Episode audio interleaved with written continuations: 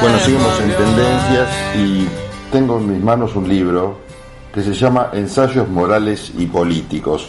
Es de un filósofo, historiador y economista, se llama David Hume, nació en Edimburgo en 1711 y seguramente muchos de los que están escuchando saben de quién hablo y otros no. Bueno, Hume tuvo importantes cargos diplomáticos y alcanzó un gran, y alcanzó un gran prestigio intelectual.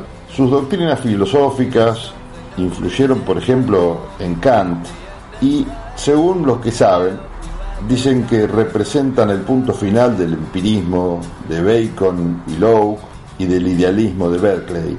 Su moral es utilitaria y en política se mostró partidario de atender los problemas de la sociedad con normas tradicionales. Introdujo el factor histórico en la economía e influyó en el pensador Adam Smith.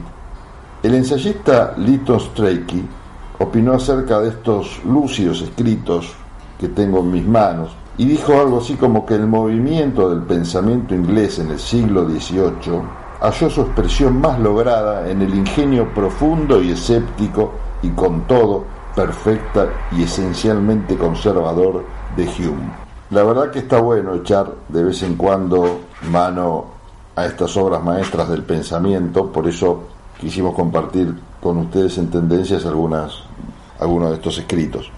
Y en el caso de este libro, Ensayos Morales y Políticos, es importante escuchar cómo arranca, ¿no? Dice, aquellas personas que observan los períodos y revoluciones de la humanidad, tal como aparecen representados en la historia, gozan de un espectáculo lleno de placer y de variedad, y ven con sorpresa las costumbres, modas y opiniones de la misma especie, susceptibles de tan prodigiosos cambios en diferentes periodos de tiempo. Se puede observar, sin embargo, que en la historia civil se encuentra mayor uniformidad que en la historia de la ciencia y de los acontecimientos, y que las guerras, negociaciones y política de una edad se parecen más a las de otras que el gusto, el ingenio y los principios especulativos.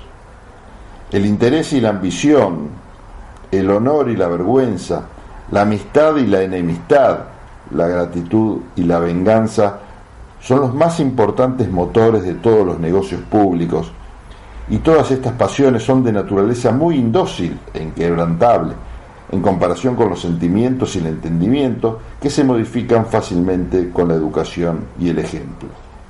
Esta frase es muy interesante y la repito por si se la perdieron. Él habla de dos dimensiones, una que tiene que ver con el interés y la ambición, con el honor y la vergüenza, con la amistad y la enemistad, con la gratitud y la venganza, y dice son los más importantes motores de todos los negocios públicos. Y todas estas pasiones son de naturaleza muy indócil e inquebrantable, en comparación, dice, con los sentimientos, por ejemplo, y el entendimiento, que se modifican fácilmente con la educación y el ejemplo. Y acá pone un ejemplo, justamente, y dice, los godos eran mucho más inferiores que los romanos en materia de gustos y en la ciencia que en virtud y valentía. Es interesante leer este texto, imagínense que si arranca así en la primera página todo lo que les espera. Yo no los voy a aburrir mucho más acá en Tendencias, pero les recomiendo leer este librito cortito de Editorial Losada, unas 100 páginas más o menos de Hume, que se llama Ensayos Morales y Políticos.